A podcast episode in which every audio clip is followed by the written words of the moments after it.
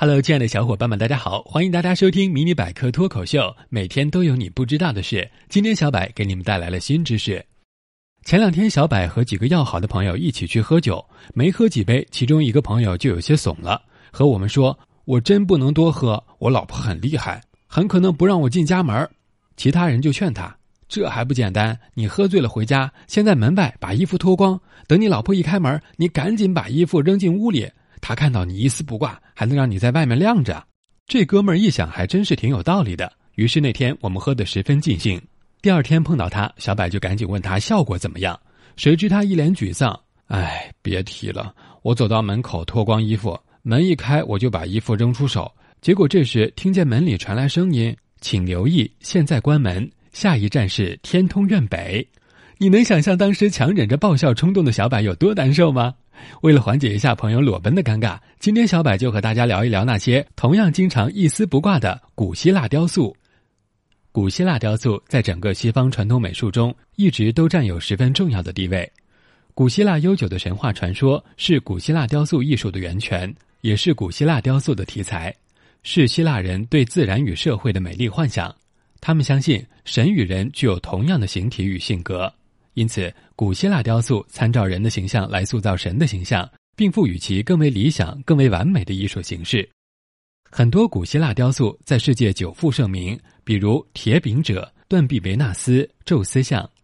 这些雕塑为我们展现了极致的力与美的视觉享受。但是，很多人或许也发现了这些古希腊雕塑的另一个共同点，那就是他们几乎是一丝不挂的裸身。这又是什么原因造成的呢？小柏带大家来探究一下。大多数人认为，古希腊人雕塑采取裸体的形式，和当时战争的频繁和体育的盛行紧密相关。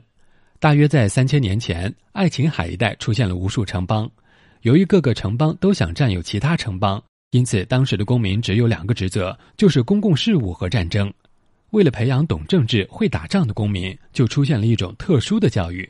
目的是要把公民训练成一个最结实、最轻灵、最健美的身体，而当时没有一种教育在这方面做得比希腊教育更成功的了。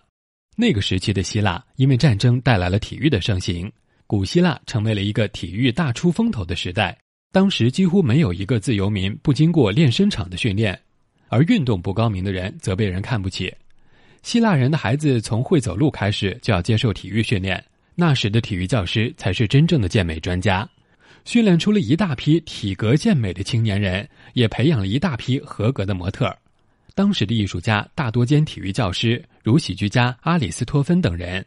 古希腊各个城邦每逢节日都要举行体育竞赛，从中挑选出最有气力、身手最敏捷的青年。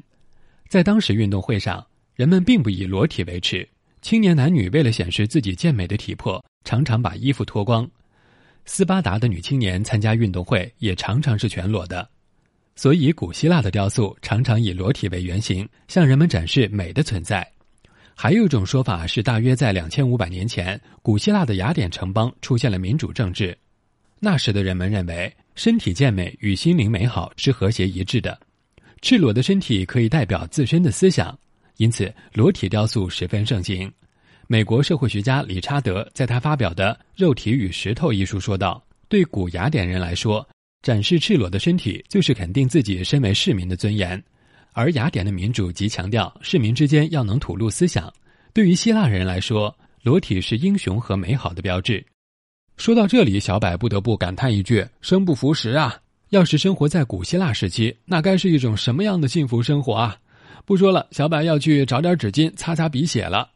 今天的节目就先到这里了，喜欢的小伙伴们点点订阅。想要 get 更多技能，微信搜索百科知识，微博搜索迷你百科脱口秀，关注解锁新知识。我们下期见喽。